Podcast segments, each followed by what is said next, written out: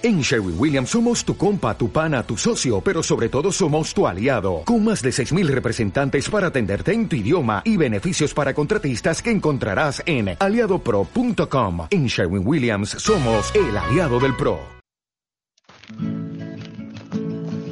Educar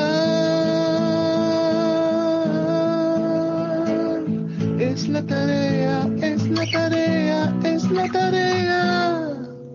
Educar es la tarea. Todos los jueves de 14 a 15 por FM Los Cardales.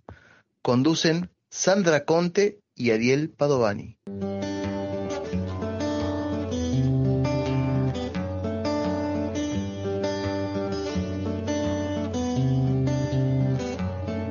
En tiempos de planificar y hacer carteles, para comenzar a buscar pinceles y pintura para arreglar. Paredes que desgranan todo el abandono y desidia de los que por otros dicen que preocupados están. En tiempos de inestabilidad y mentiras y de premio castigo a tu vida, sobornando tu dignidad. Buscando que no luche, que baje los brazos y adoctrinan tu voz y tu paso y golpean tu integridad. Seguimos creyendo siempre en esta escuela que enseña, resiste y sueña con todo su corazón. Y seguimos defendiendo esta escuela. Así comenzamos un nuevo programa de Educar esta tarea, perteneciente al jueves 29 de octubre. ¿Cómo andás, San? Hoy en una fecha especial, ¿no? En particular porque si bien lo, el programa sale el jueves, lo grabamos siempre los, los martes. Y el martes pasado fue 27 de octubre, ¿no? Fecha importante, si las hay. ¿Cómo estás, Ariel? Sí, la verdad es que atravesado, atravesadas todas y todos por una emoción importante, porque bueno, viste que nada, son, son números nomás, pero en general las fechas que, terminan con un número redondo, con un cero, nos obligan como a, a pasar revista de, de todas las anécdotas, de todas las historias. Y en este caso en particular, estos 10 años del fallecimiento de Néstor Kirchner nos nos hicieron revivir una cantidad de situaciones que cobran incluso otra dimensión en este contexto, ¿no? Te quería hacer una consulta. Eh, hoy estaba escuchando a la mañana un programa en radio con vos y le estaban preguntando, en realidad estaba escuchando a Siete Casas y le preguntaba, ¿qué estabas haciendo vos ese 27 de octubre? ¿Te acordás vos qué estabas haciendo? Yo me acuerdo, yo después te cuento, pero decime vos. Sí, sí, totalmente. Nosotros eh, acabamos de recibir a la censista, nos estábamos sentando para empezar a responder el, el censo ese día y nos avisan, eh, amigos nos avisan que, que, había pasado esto, la censista lo corrobora, porque bueno, cada una tenía como que se generó un momento de incertidumbre de será, no será, eh, y sí, y era. Y, y, bueno, y ahí inmediatamente también, ¿no? Aparte de la tristeza, de toda la conmoción, bueno, ¿qué hacemos? La, la, esa necesidad de ir a juntarse con otros, ¿no? Uh, hace un ratito escuchaba en una, una charla que hubo de salud mental y derechos humanos, de la que estaba participando una eh, compañera, Laura Sobredo, decía que había aprendido hacía mucho tiempo que alegría compartida es doble alegría, dolor compartido mm. es medio dolor. Y me mm. pareció eh, muy parecido a lo que pasó en aquel momento, ¿no? Esa necesidad de juntarnos muchos porque era tan inmenso el dolor que si no era de a muchos, no se podía atravesar.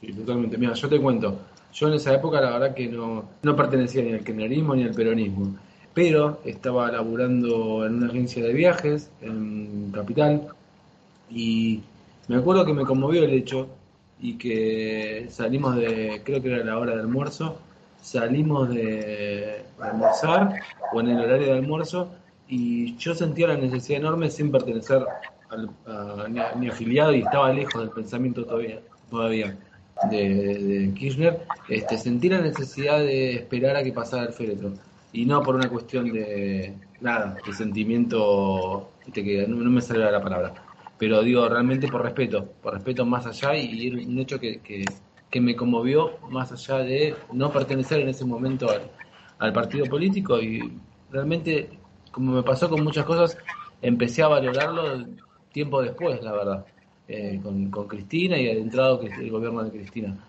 Años más tarde me pasó como, como con otras cosas, quizás menos profundas, eh, reconocerlo y, tomar la, la real dimensión. Eh, empezás a caer, lo importante que era. Eh, otros como vos no, o sea, ya lo tenía más adentrado. De, sí, pero no, no tanto por pertenencia partidaria, sino por esta, este enamoramiento que generó en quienes estábamos descreídos de la política después del 2001. ¿eh?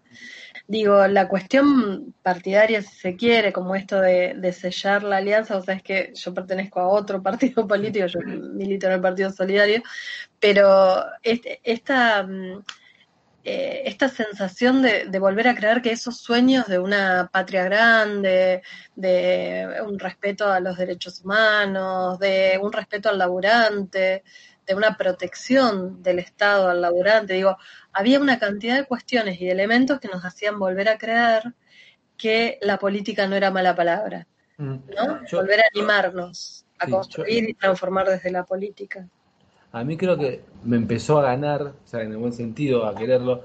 Por ejemplo, eh, aunque, aunque será muy trillado, pero es la verdad lo que me pasó a mí cuando, cuando bajó el, el cuadro, el, el cuadro de Videla. Ahí, nada, dije, es, es, importante. Pero también cuando, cuando el gobierno de Kirchner, de Néstor y de Cristina empezaron a, a estatizar IPF, estatizar aerolíneas, también fue como que esas cosas, al, al que no era del palo total de ellos, también los, los, enamoró un poco, ¿viste?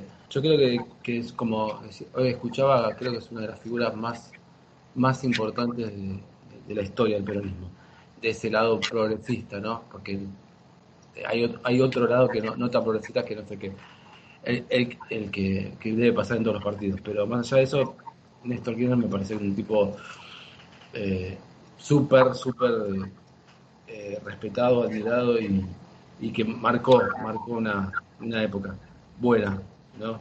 Así que nada, eh, se hizo largo, ¿no? Sí, no, no, era la idea, pero bueno. Perdón, perdón. no, pero está bien, es lógico porque, porque bueno, es lo que, lo que estamos sintiendo. Somos también esto de lo que, de lo que nos vamos emocionando, entonces está bueno.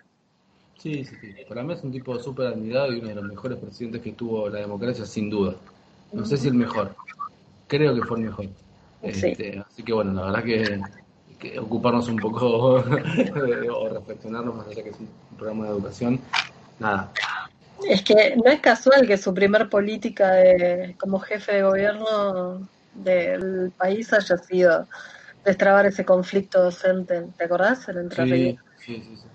Esa fue su primera medida de gobierno. Así que nada, un tipo para, para respetar y admirar. Hasta, hasta los que no piensan como, como él lo, respetan. Todos le reconocen que fue un, uno de los mejores gobiernos. Bueno, ¿qué vamos a tener hoy? Vamos a tener el bloque gremial, vamos a tener a Mauro Tesuri hablando de las... De, hay, hay, tiene tres temas de él que compuso para, para esto de la, de la identidad o para rescatar las lenguas originarias este, por el tema del, del Día de, de, la Diversidad.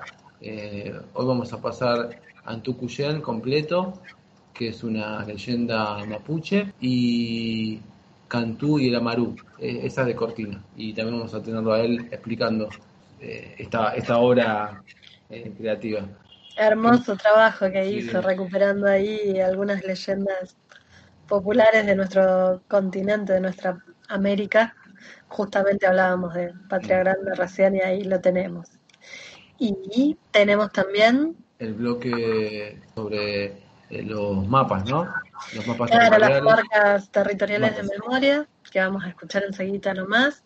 La profe Patricia Pedro del Instituto José Manuel Estrada de Capilla.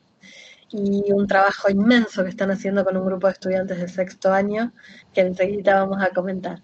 Bárbaro. Y después vamos a tener dos testimonios que, que tuvimos en estos días eh, de Charo eh, Bogarín, de, de, de, Tonolec y de La Charo, de Aymara Rovira, que es la directora y es actriz también de esta serie que si no la vieron la vuelvo a recomendar, que se llama Aime Painé, que rescata la historia de, de, de de una mapuche este, que luchó por su identidad, por descubrir su, identidad en una, una, serie y la película en, Contar, que está buenísimo. Le recomiendo a todos los que no lo pudieron ver que lo vean porque es hermosa historia y hermosa serie hecha.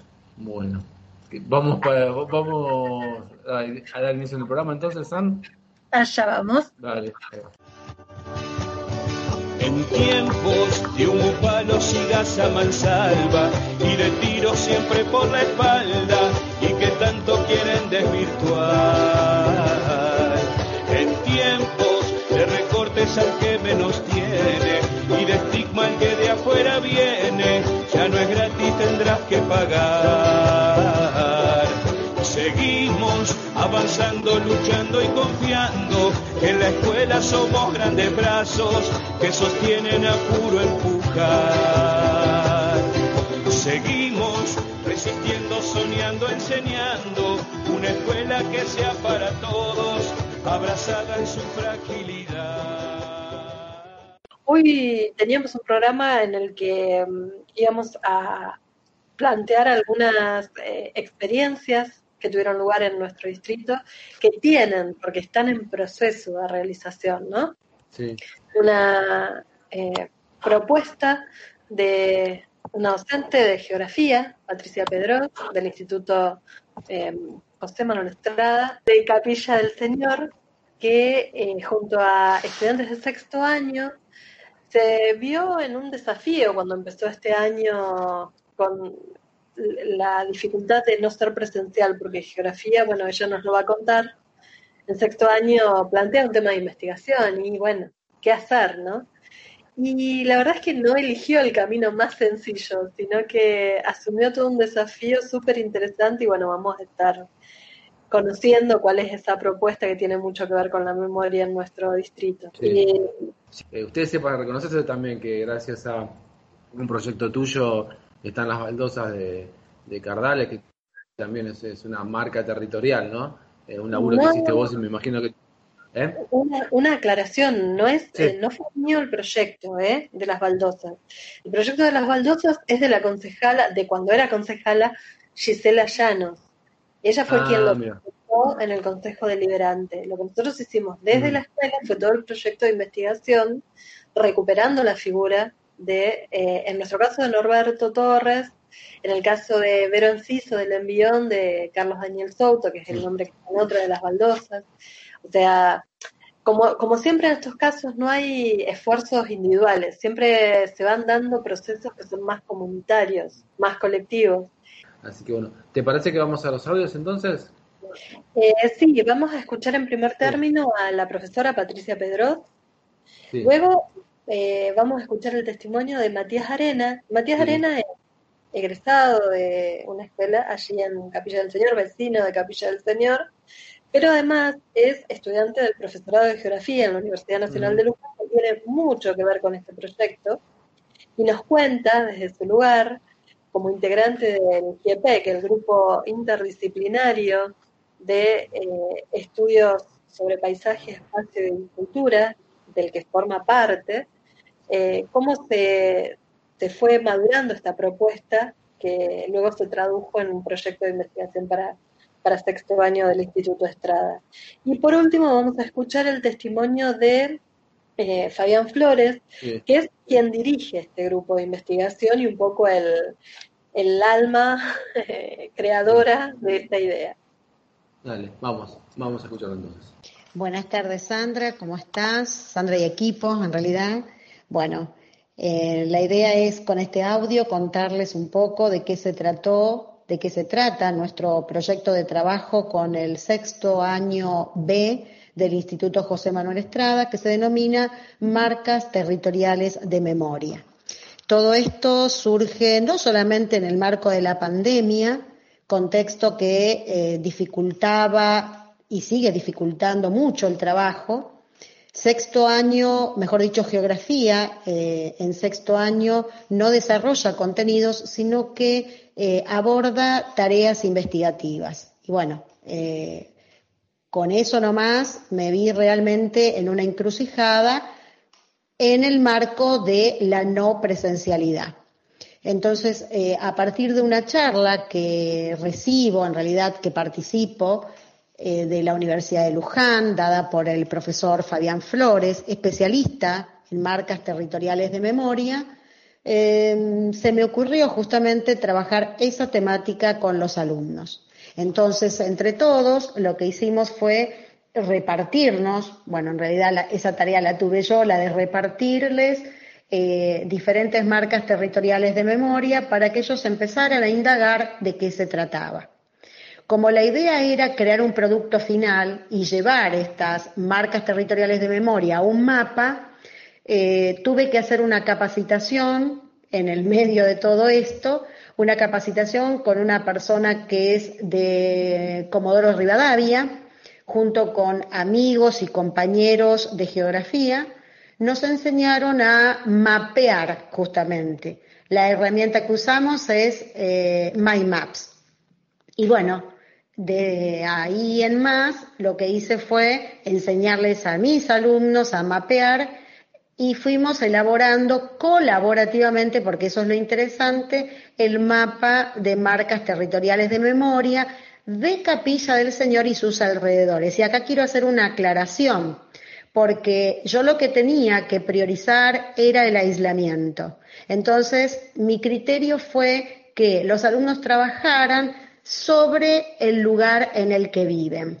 Entonces, por eso aparecen, por ejemplo, marcas territoriales de memoria en Capilla del Señor, Parada Robles, Carlos Lemé, eh, la zona de Parque Sakura también, y no más que eso, por esta condición de priorización del aislamiento.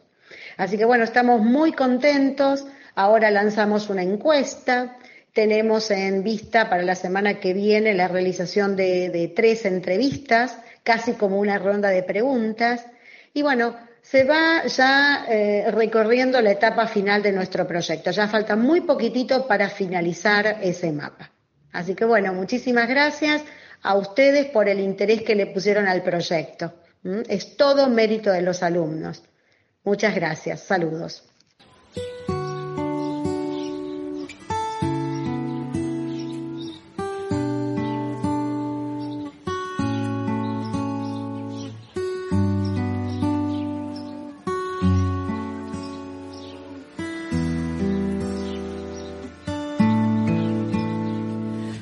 Hola Sandra, hola Ariel, espero que anden muy bien. Mi nombre es Matías Arena, soy de Exaltación de la Cruz y actualmente soy estudiante del profesorado en Geografía en la Universidad Nacional de Luján.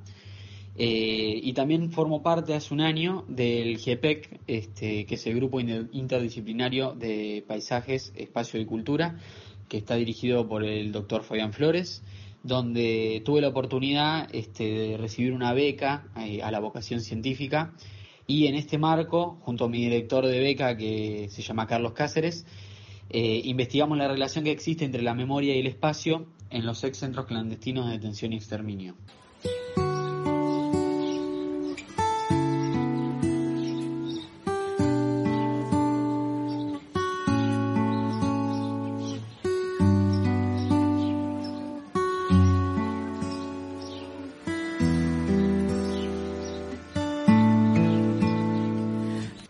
Estudio tiene varias líneas de trabajo y al ser un grupo interdisciplinario tiene la particularidad que compartimos el espacio con, por ejemplo, historiadores o antropólogos y antropólogas que eh, suman a una mirada más eh, holística y más general que queremos construir desde las ciencias sociales.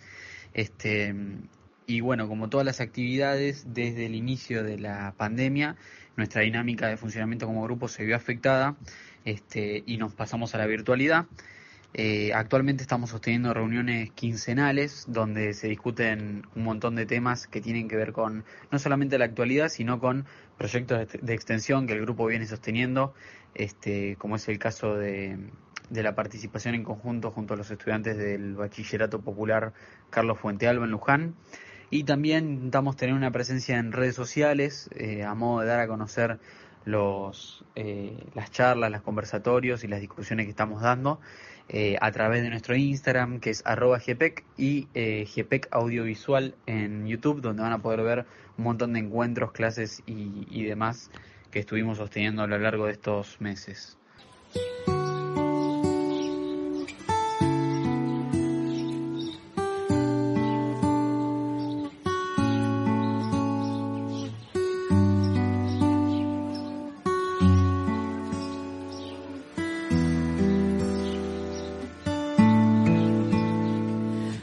Nombre es Fabián Flores, soy docente e investigador del Departamento de Ciencias Sociales de la Universidad Nacional de Luján y me desempeño además como investigador independiente de carrera del CONICET.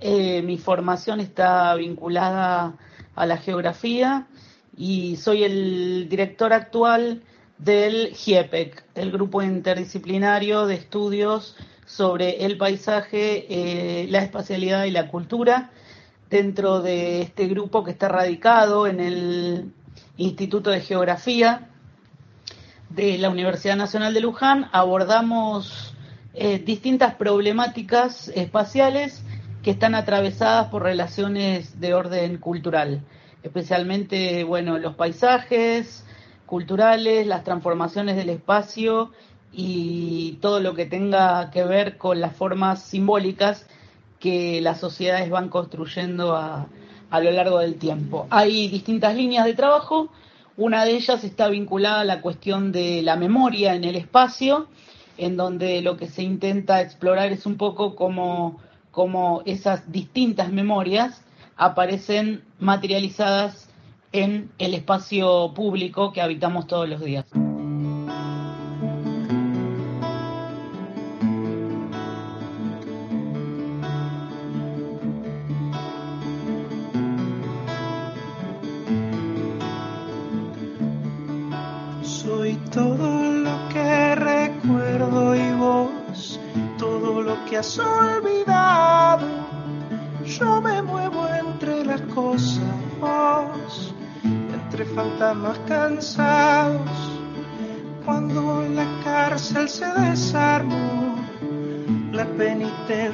Amarte. No se fuga uno para atrás, se fuga para adelante. El diablo tiene una cola que no la puede ocultar. Por más disfraz que te pongas siempre se te va a notar. Yo soy todo lo que recuerdo todo lo que has olvidado yo me muevo entre las cosas vos entre fantasmas cansados. Yo soy todo lo que recuerdo y vos, todo lo que has olvidado. Yo me muevo entre las cosas, vos, entre fantasmas cansados.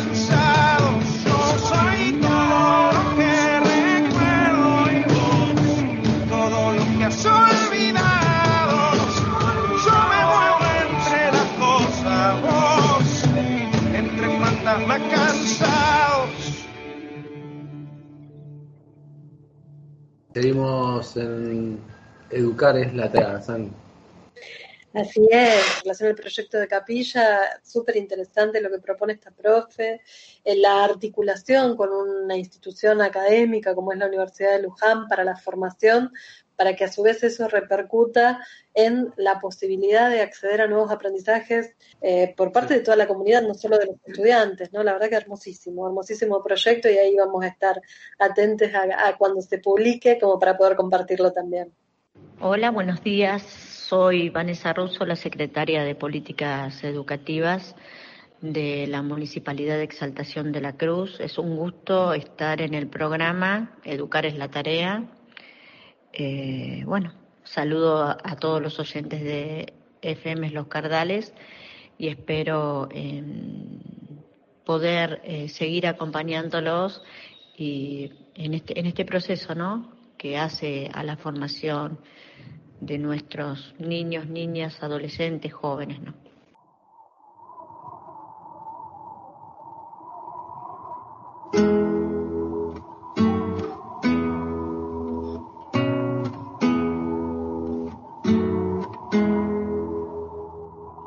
Hola, mi nombre es Charo Bogarín, Soy hija de padre desaparecido, cantora, periodista, actriz. Conmemorar el Día Nacional del Derecho a la Identidad es un hito muy importante para los argentinos, ya que en este día estamos recordando una vez más y realzando la labor de nuestras mujeres, de nuestras abuelas de Plaza de Mayo, que con su, con su paso incansable han recuperado nietos apropiados por la dictadura militar y lo siguen haciendo a paso sostenido. Nuestras abuelas de Plaza de Mayo mantienen viva nuestra memoria, la memoria de nuestro pueblo. Saber quiénes somos es un derecho humano, es un derecho fundamental.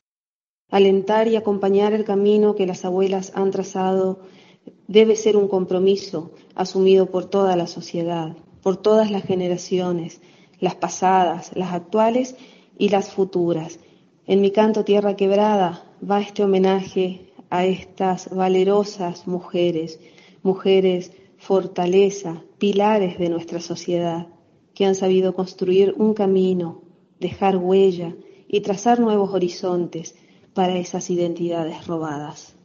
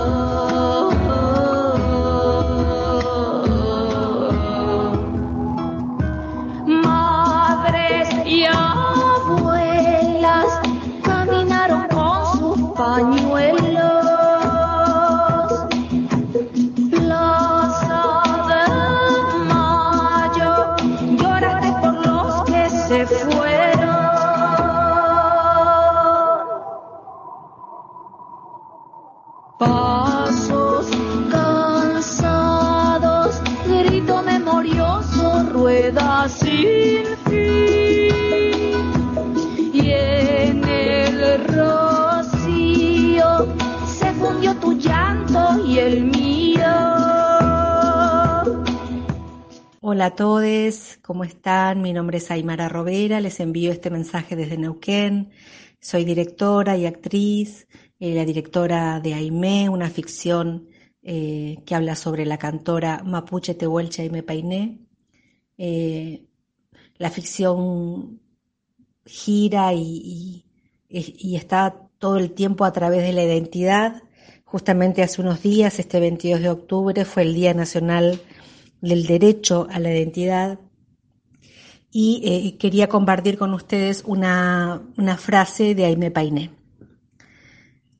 La confianza en nosotros mismos fortalecerá nuestra identidad y ayudará a conocer nuestra verdadera historia. Pues conocer nuestra historia y nuestra cultura es crecer con dignidad hacia todos los pueblos del mundo. Me parece que lo dice todo, así que los invito a ver, a los que quieran, eh, esta hermosa ficción que está en la plataforma gratuita Contar. Eh, pueden entrar a www.contar.com y verla y también pensar en la identidad, la identidad de, de nuestros pueblos originarios, Aime hace esta búsqueda eh, al vivir siempre alejada de su familia justamente por el hecho de, que es dada en adopción y, buscar esta identidad ya en su adultez, en este venir desde Buenos Aires nuevamente a su lugar, que fuera Río Negro, Ingeniero Huergo, y también hacer este viaje eh, hacia Neuquén, Junín de los Andes, donde se encuentra con las comunidades y con, con las abuelas, comienza a buscarse a sí misma y a saber quién es. Eh, de esto se trata esta ficción, que es biográfica, que está inspirada y en homenaje eh, a una mujer que se buscó a sí misma, que se reconoció entre su pueblo, entre su gente, y que es un homenaje a toda eh, la comunidad mapuche. Así que, eh, bueno, espero que les haya gustado esta pequeña reflexión. Así que muchas gracias y un saludo para todos.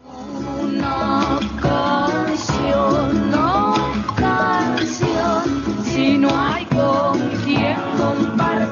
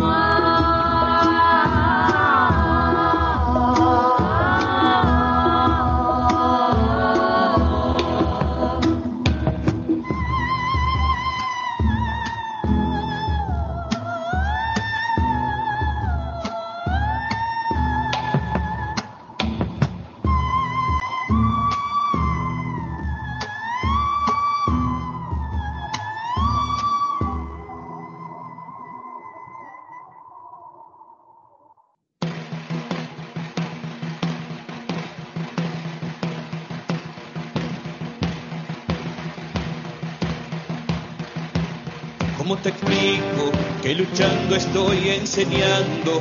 Cuando enseño voy transformando este mundo en el que vivís. ¿Cómo te cuento que mi vocación no se agacha a tu linda meritocracia que divide para reinar?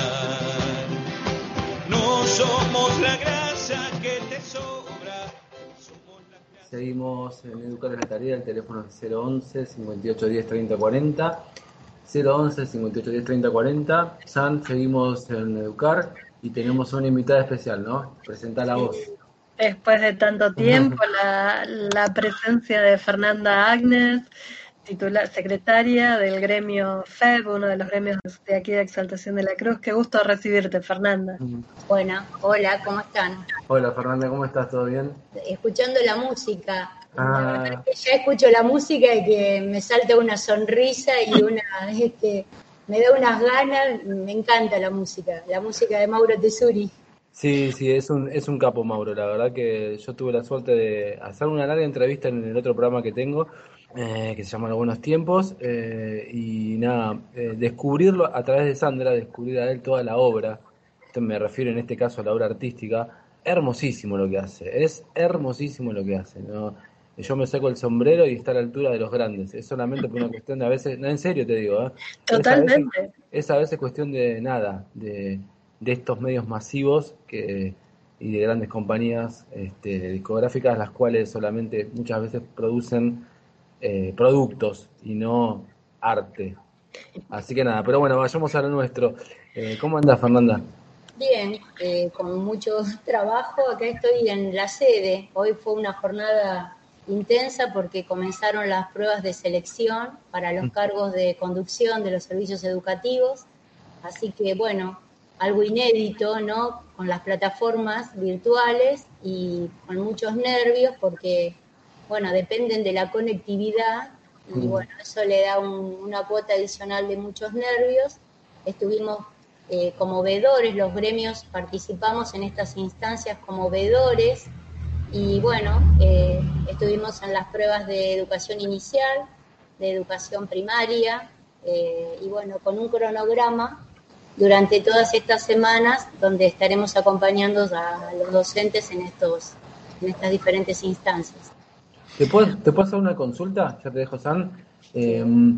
Nos, eh, en este tiempo de la virtualidad hubo actos públicos, ¿sí? Actos públicos virtuales. Eh, te quería preguntar, ¿se sabe algo? Es por una cuestión personal también, ¿eh? ¿Se sabe algo del último acto público del 7 que cerraban el 7 de octubre y todavía no hay resultados publicados? Mira, los, eh, en realidad el título es Actos Públicos No Presenciales, sí. en una modalidad virtual. Entonces, eh, los docentes se postulan y esa, esa postulación tiene un cierre. El cierre es de público conocimiento para todo sí. el mundo porque estas instancias se publican en el ABC. Sí. Cuando nos reunimos aquí los gremios con la SAT como comisiones para darle eh, para darle legitimidad a estas acciones, porque está en juego nada más ni nada menos que un puesto de trabajo, uh -huh. como lo vienen, este, como se viene manifestando desde marzo que comenzó la pandemia, los docentes ya no pudieron acceder a lo que antes eran los actos públicos presenciales y se implementó esta modalidad. Una modalidad viene muy acotada, con ciertas, eh, con ciertas deficiencias que es lógico que tengan porque en la puesta en marcha hubo, eh, ¿cómo decirte? Hubo toda una normativa que las acompaña, pero que le han quitado un poco de celeridad al proceso. Por lo uh -huh. cual, el proceso cerró, por ejemplo, sí. la exaltación de la cruz, cerró, la comisión se reunió y se publicaron los resultados. El resultado se publica porque la persona es designada y los gremios estamos presentes cuando por orden de mérito se la designa. ¿Qué pasa? La SAT publica en el ABC, le avisa al director del el director del servicio le envía la designación para hacer la toma de posesión. Y aquí tenemos casos que los docentes no aceptan la designación y la renuncian. Y eh, hay que esperar al próximo acto público para volver a postularse. En alguna situación, como en fines, por ejemplo, se avanzó en las designaciones cuando había renuncia con los postulantes que quedaban en el listado, pero hubo materias que directamente ya no tenían más postulantes, por lo cual hay que esperar un nuevo acto público no presencial para que el docente se vuelva a postular. El docente, ante estas postulaciones, ¿qué pasaba? Vos no tenías la seguridad de quedar en un lugar, ¿no es cierto? Entonces vos veías todas tus posibilidades y te postulabas. Entonces sí. encontramos que un docente fue designado en tres distritos, misma hora, mismo día. Mm. En uno aceptó y los otros quedaron vacíos. Y esas son este, situaciones que se fueron dando y por lo cual algunas este, asignaturas no fueron cubiertas. Y otra, otra de las cosas que pasó, que agotados los listados, no quedaban docentes en condiciones. Algunos habían perdido la oportunidad de inscribirse en un 108B, porque la pandemia, recordemos que comienza el 15 de marzo. Entonces, al no tener esa posibilidad de inscripción, que es presencial, que es en la SAT, entran en juego los eh, los listados oficiales y quienes podían estar en los 108B y un grupo grande de docentes queda afuera. Sí, sí. Eh, y esto fue lo que estuvo pasando y lo que está pasando. Se abrió, ustedes eh, no sé si escucharon, pero sí el programa Piedas, que es Sí. un programa de refuerzo, pero que tam- accedieron docentes, pero no muchos, porque la última inscripción se hizo en mayo. Y luego se le dio continuidad a los que estaban inscritos. Es, es, es, es una de las, de, de las debilidades que tuvieron que Sí. enfrentar muchos de los docentes, eh, la falta de puestos de trabajo. Se fueron desencadenando una cantidad de situaciones no previstas, pero bueno, justamente por la, el carácter inédito de esta situación, ¿no? Es, eh, no, no está previsto el sistema como para que todo funcionara eh, digitalmente. Entonces, claro, hay una cantidad de situaciones que, como decís vos, los tiempos se fueron dilatando de una manera que termina siendo poco funcional, especialmente para estudiantes. Sí, es verdad. Mira, nosotros si hay algo que por ahí es algo que es muy positivo, eh, los gremios eh, participamos de todas estas acciones, que ya te digo, dan legitimidad porque en definitiva somos, somos garantía de que los derechos de los docentes sean cumplidos en estas instancias, ¿no es cierto? Somos la parte que los representa.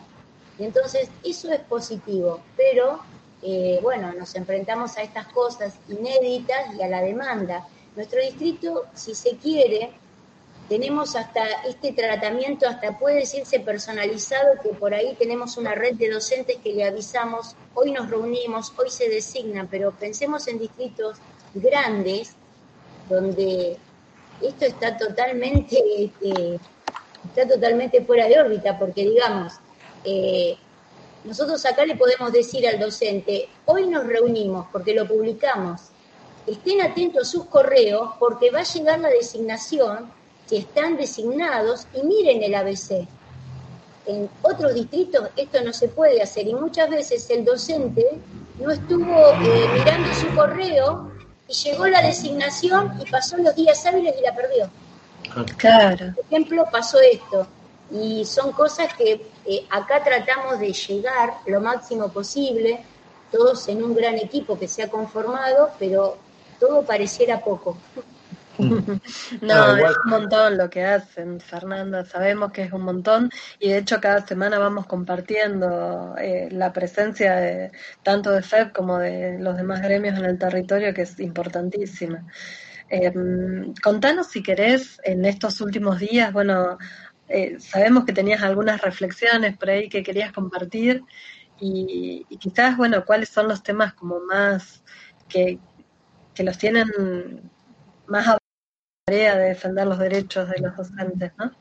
Bueno, eh, sí, es importante. Eh, es- sí, reflexiones, bueno, estuvimos muy abocados a, a, todo, ¿no? Y en, en una situación inédita como la que describías vos, Sandra, y también Ariel, desde la demanda de su puesto de trabajo, esta cosa que sensibiliza, porque, porque sabemos que tenemos compañeros que la, pas- que la están pasando mal.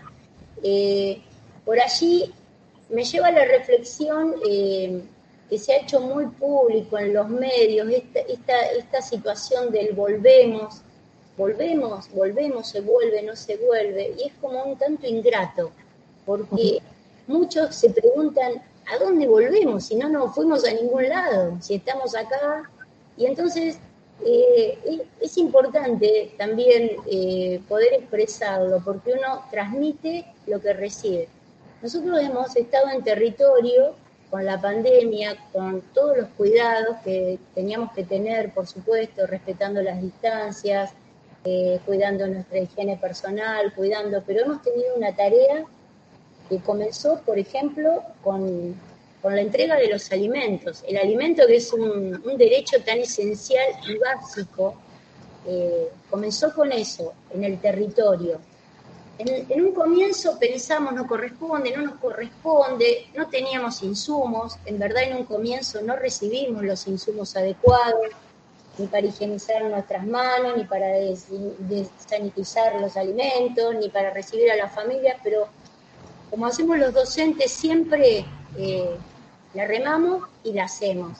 Y llegamos a la escuela con nuestro frasco de alcohol, con nuestros barbijos, con guantes, y nos cuidamos y, emprendimos esta tarea que es de muchísima solidaridad y que acá entre el, acá hace un agujero lo que corresponde y no corresponde, porque cuando pensamos es el derecho de un pibe, es el alimento, corresponde.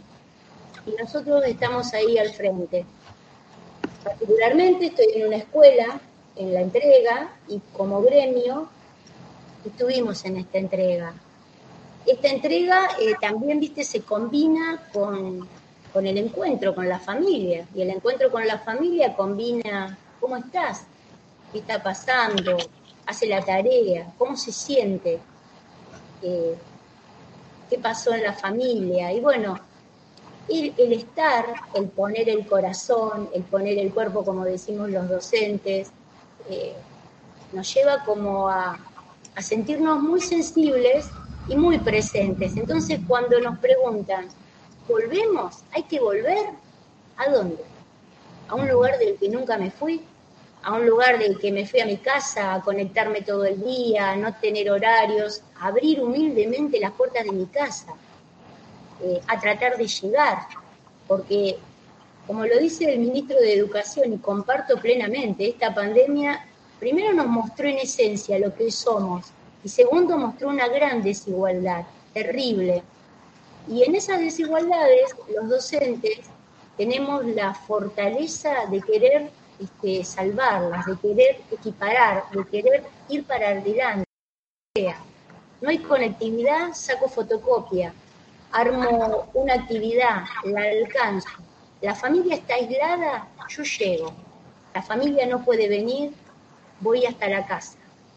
Eh, y todo esto estuvo sucediendo. Entonces, los docentes, los directores, los preceptores, los auxiliares, los equipos, toda la comunidad educativa estuvo presente. Y no, no volvemos a una situación de clases presenciales a la escuela. Eh, no vuelven nuestros chicos en una modalidad presencial como la que teníamos hasta que comenzó todo esto el 15 de marzo, por una estrategia eh, ni más ni menos que es de cuidado, de cuidarnos, de cuidarlos, y por, una, por un estándar epidemiológico que dice que nuestro distrito no tiene condiciones propicias para volver al encuentro presencial. Pero nosotros estamos en contacto, estamos presentes y no tenemos que volver a un lugar del que no nos fuimos. Y por allí esto daban ganas de decirlo. Los auxiliares estuvieron en las escuelas, las desinfectan, las limpian, las ventilan. Previo a la llegada del alimento, ponen todo en condiciones. Se hace la entrega del alimento al otro día, se vuelve a ventilar todo. Entonces, por allí que un auxiliar escuche, ahora vamos a abrir y a limpiar la escuela. Y dice el auxiliar, ¿y cómo? ¿Y yo lo estoy haciendo? Y entonces, lo mismo le pasa al docente. ¿Vuelven o no vuelven? Pero eh, un poco nosotros estamos acostumbrados a esos mensajes un tanto masivos y mediáticos, que siempre como que tenemos que, rendir evaluación, que pasar la prueba, y nosotros ya estamos un poco en esa y hacemos un poco de oído sordo.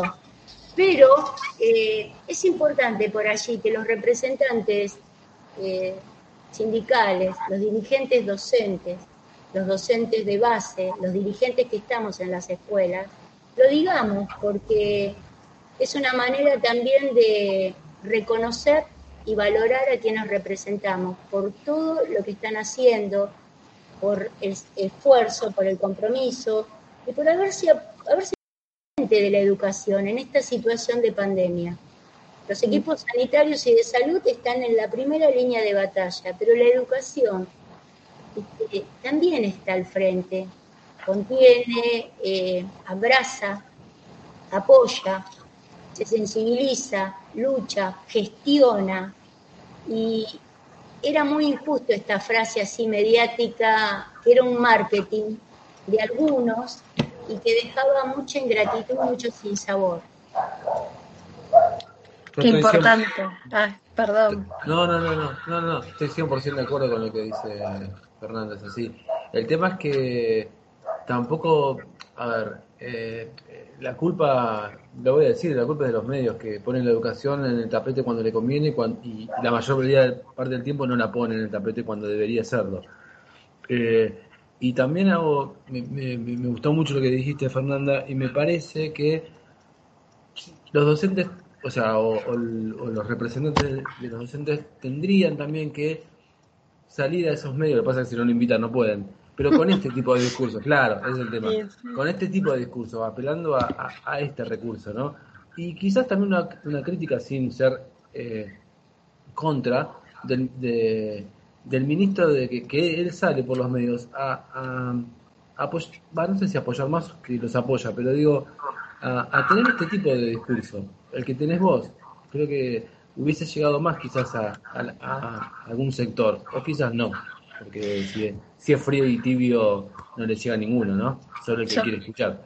Pensaba que sería buenísimo que tuviera más aire, más pantalla, una persona que piensa, habla y hace como hace Fernanda, porque Sí. quienes la conocemos sabemos que no es eh, solo su modo de expresarse, sino que sostiene cada día eso que acabas de escuchar y eso es valiosísimo para una referente gremial, pero eh, justamente es a las personas a las que menos invitan a los medios y a las que menos aire le dan porque no deja de ser incómodo que alguien habla, hable con tanta franqueza desde un lugar tan ubicado sin darle de comer a nadie, ¿no? Es como nada, eh, lo, lo menos eh, políticamente correcto que, que es lo que muestran los medios en general.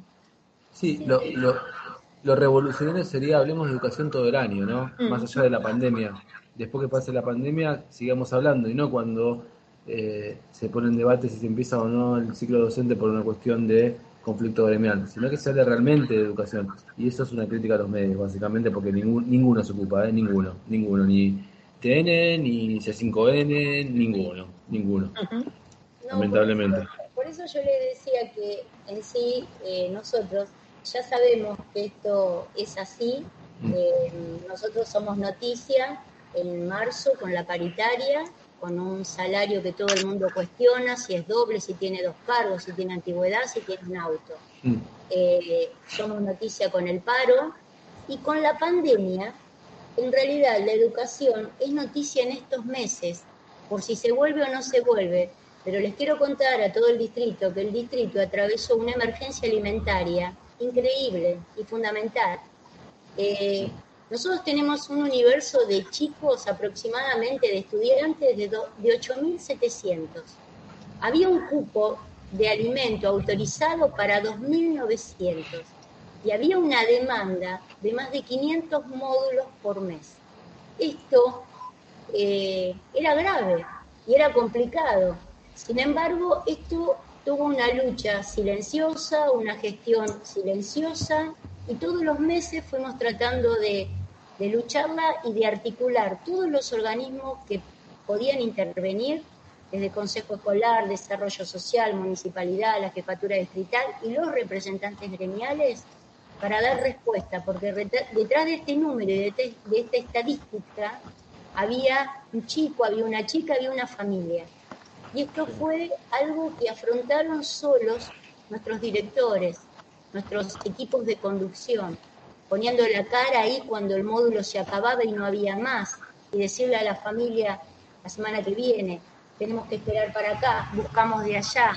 Esto fue una, una cosa muy intensa, muy, muy, muy sensible que tu- tuvieron que afrontar. Sin embargo, no, no fue noticia en ningún momento. Y, Y- es chico, se imaginan lo que debe haber sido la provincia, ¿no? Y las economías familiares detonadas, las pérdidas de trabajo, las pérdidas de changa, esa situación que nuestros chicos vivían. Y entonces nosotros, viste, por ahí decimos, eh, llegaba la familia a la escuela y si hizo la tarea o no hizo la tarea, bueno, tenía un valor, porque tiene el valor de la responsabilidad, tiene el valor del compromiso, pero antes la familia necesitaba otra pregunta, ¿cómo están? ¿Cómo están? ¿Qué, qué está pasando? ¿Cómo se siente él? Y esta tarea quizás resultó tan, tan engorrosa porque la familia, la verdad, no está pasándola bien con lo que está pasando, hay que mirar otra cuestión, quizás hay que darle otra cosa, y quizás esta vez hay que esperar que estén un poco mejor y nos vemos en la próxima. Entonces en nuestro distrito les quiero contar que los docentes han hecho un trabajo excepcional. Cuando implementan el programa del acompañamiento de las trayectorias, bueno, ¿qué, qué, qué, qué se evalúa en el distrito? Que hay una gran vinculación, que aquellos que no tenían internet tenían otro tipo de vinculación, a la vieja escuela con la fotocopia, con la actividad que se imprimía en la librería y que te puedo alcanzar, con un WhatsApp. Y si no hay un WhatsApp, hay una llamada, y si no hay una llamada, quizás hay un encuentro y te acerco a esta actividad. Pero lo fundamental que teníamos que entender es que más allá de la revinculación pedagógica, acá lo que hay que abrazar y que hay que contener es la revinculación del chico y de la familia, porque todos atravesamos situaciones muy, pero muy difíciles y nuestros estudiantes no escaparon a esas situaciones. Y entonces, por allí, todos hacer una reflexión en cuanto a la exigencia de la tarea, en cuanto a la demanda. La educación es verticalista, todos tiran de un hilo. La provincia le tira al regional, el regional al distrital, el distrital al inspector, el inspector al director, el director al maestro y el maestro al pibe. Y ese hilo a veces hay que moverlo. Y hay que romper toda esa, toda esa tirada vertical, hay que romperla. Y hay alguien de toda esa cadena que tiene que decir, pará, no llegó, no estuvo bien, en su casa no hay trabajo, hay que llegar y hay que buscarlo de otra manera. Y entonces este es el, el desafío que tenemos los educadores de aquí en más. Hay pibes que estuvieron bien, hay familias que pudieron estar mejor, y hay pibes a los que se necesita reconectar, revincular, recuperar, no para retarlos ni para pasarle un libro de fotocopia y decirle, aquí estamos, ¿cómo estás? Y de esto salimos todos, no se sale este año. Por eso hay una unidad pedagógica y por eso este año no termina este año, va a terminar el año que viene. Y eso nuestros estudiantes lo tienen que saber. Y nuestros docentes tienen que estar tranquilos, y los directores tienen que estar tranquilos, los inspectores tienen que estar tranquilos, y todos, y si esta cadena se pone muy tirante, alguno la tiene que romper y pararse y decir, acá basta. Eh, Es importante que lo podamos hacer. Todos tenemos fortaleza para hacerlo y simplemente fundamentándolo lo tenemos que hacer. Lo que nos queda a los educadores es encontrar a nuestros alumnos, reencontrarlos, eh, estar cerca, desde la virtualidad, desde el encuentro cuando vienen a buscar la actividad pedagógica. Lo que nos queda por delante es, es esto. Difícil, dificilísima, pero tenemos que estar todos así, todos unidos en este objetivo. Nuestros estudiantes tienen que, que poder saber que a la escuela se vuelve en la presencialidad cuando se pueda volver y si en lo inmediato a la presencialidad no podemos volver, nosotros estamos cerca, para ellos y para sus familias. Y me parece que es el desafío que estamos afrontando este, los educadores y particularmente quienes conducen los servicios educativos. Pero es espectacular, Fernanda. La verdad que es un, en serio, ¿ah? es un placer escucharte. Eh, se nota el sentimiento que hay detrás de cada palabra que decís. Eh, me hiciste me hiciste emocionar porque la verdad que es eso, en serio. Yo me acuerdo la- las dos o tres clases que tuve este año, me acuerdo de un chico, obviamente no voy a decir el nombre, pero le decía, ¿qué, qué te pasa? Porque lo notaba que estaba disperso. Es un chico que siempre está disperso. Y lo había tenido yo el año anterior. Y este año le digo, ¿qué te pasa? Tengo hambre. ¿Entendés? Y, y me acuerdo, he escuchado a algunos periodistas, por decirle la verdad, ni se merecen llamarse periodistas, que ponían en, en jaque, la escuela no tiene que estar para dar- darle alimento a la gente. ¿Me entendés? Te te da ganas de, de, de todo menos de decirle cosas lindas. Así que nada, pero lo más importante es eso, eh, dijiste, rescatar el vínculo y, un le- vínculo, ¿sabes qué, Ari y Fer? Bueno, me, me sumo como a esta admiración así, porque es real, porque nos conmueve lo que decís, re- rescatar ese vínculo desde lo comunitario, desde lo humano. Después llegar a lo pedagógico, pero es fundamentalmente un vínculo humano. Eh, ante la urgencia, ante la emergencia, primero lo primero, y en cualquier nivel de la escala me parece que todos tenemos esa capacidad de decir, bueno, primero lo primero. Sí, ¿no? Como las prioridades, eh, sí, como no perder la humanidad en las prioridades, ¿no? E- e- Ese sería como, como el objetivo y como la tarea esta compleja que nos queda a los educadores por delante, pero que, que la tenemos que la tenemos que realizar así, con firmeza, con fundamento y, y humanizando las prioridades. E- Eso me parece como, como importante. Y para mí, chicos, un, un placer conversar con ustedes. La verdad, yo tampoco no, no he estado. eh, en, al- en algunos momentos me han llamado, pero eran situaciones donde todavía no estaban definidas la situación epidemiológica del distrito y me parecía imprudente hablar cuando no, todavía no teníamos la mirada de, de los equipos de salud, que en esta situación en la que estamos era la primera a la que había que atender. Eh, una vez que tuviéramos esa mirada, nosotros podíamos dar muchos aportes desde diferentes aristas, pero esa mirada de salud que tuvimos en la última UEGD, con la palabra de- del doctor Nani, fue la que terminó de, este, de clarificar y de, y de humanizar las prioridades.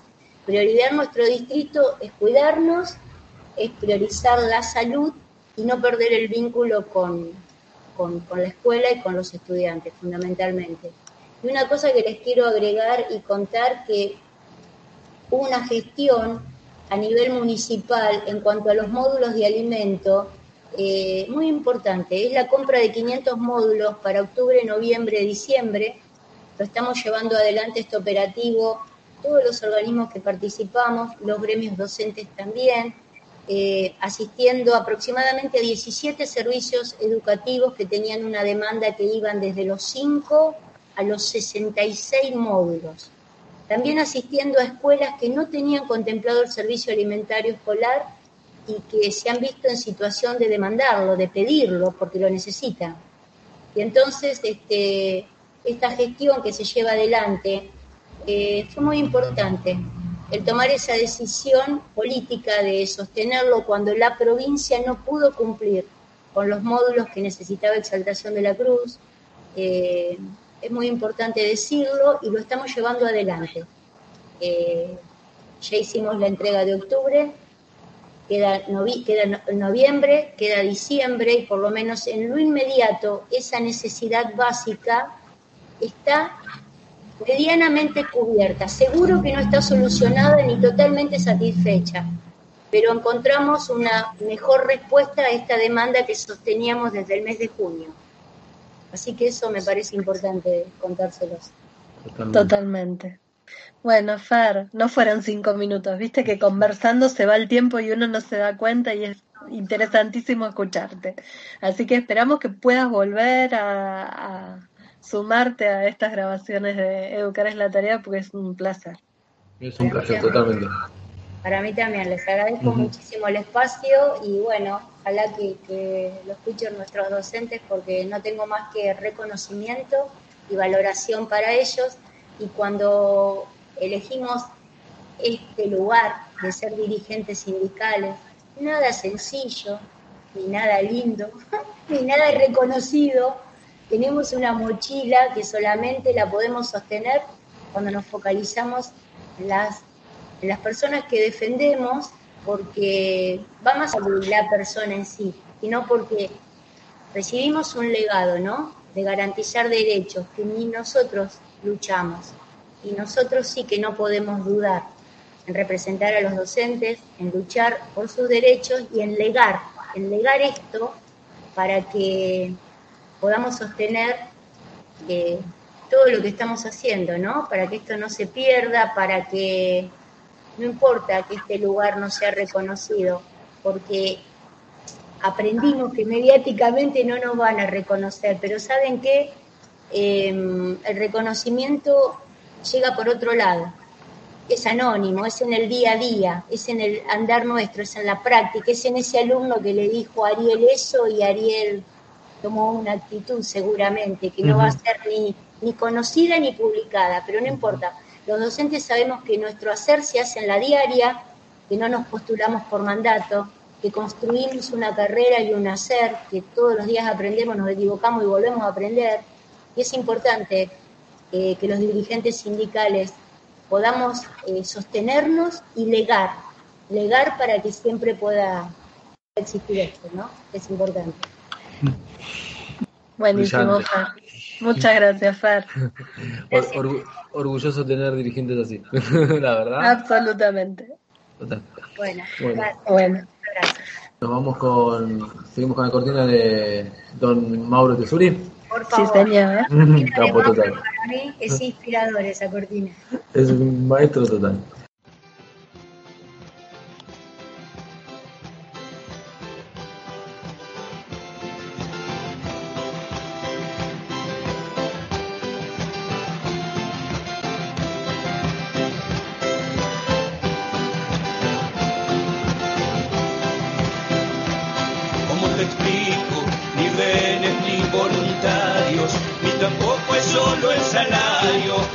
Respeto a nuestra verdad. ¿Cómo te cuento? En la escuela no nos caemos, en la escuela nos levantamos, caminamos con dignidad.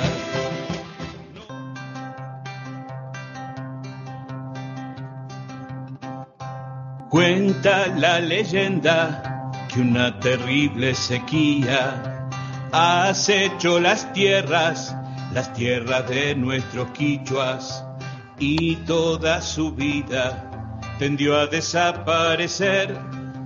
El pueblo sufría calor y moria de sed. Y seguimos en Educar es la tarea, ya nos estamos yendo porque no nos queda mucho tiempo. Vamos a retomar seguramente las eh, obras de Mauro. Hacemos como la, la expectativa, generamos, ¿viste? Esta semana y lo retomamos la semana próxima. Antes de despedirnos, déjame comentar eh, una información que nos acercan desde Suteba en relación a, a la reunión que tuvieron con el director de la región cuarta para eh, resolver eh, cuestiones vinculadas a las problemáticas del idioma, que parece que están teniendo en distintos lugares reuniones focalizadas como para poder destrabar algunas de estas problemáticas que tanto inciden en la atención médica docente. Dale. Eh, ¿Querés que nos vayamos con algo de Joaquín Enrique Areta o lo dejamos para la semana que viene? Porque- Eh, no, va a ser muy Ah, lejos la semana dale, que viene, ¿no? dale, sí. Eh, nos vamos con eso, nos reencontramos el próximo jueves a partir de las 14 horas aquí en FM Los Cardales. Le agradecemos a Claudia Carrasco, le agradecemos a Fiamma Guética en redes. Y, y bueno, y educar es la tarea y hacemos lo que nos sale en esta pandemia. Bueno, te lo- te lo leo. Quisiera que me recuerden sin llorar ni lamentarme.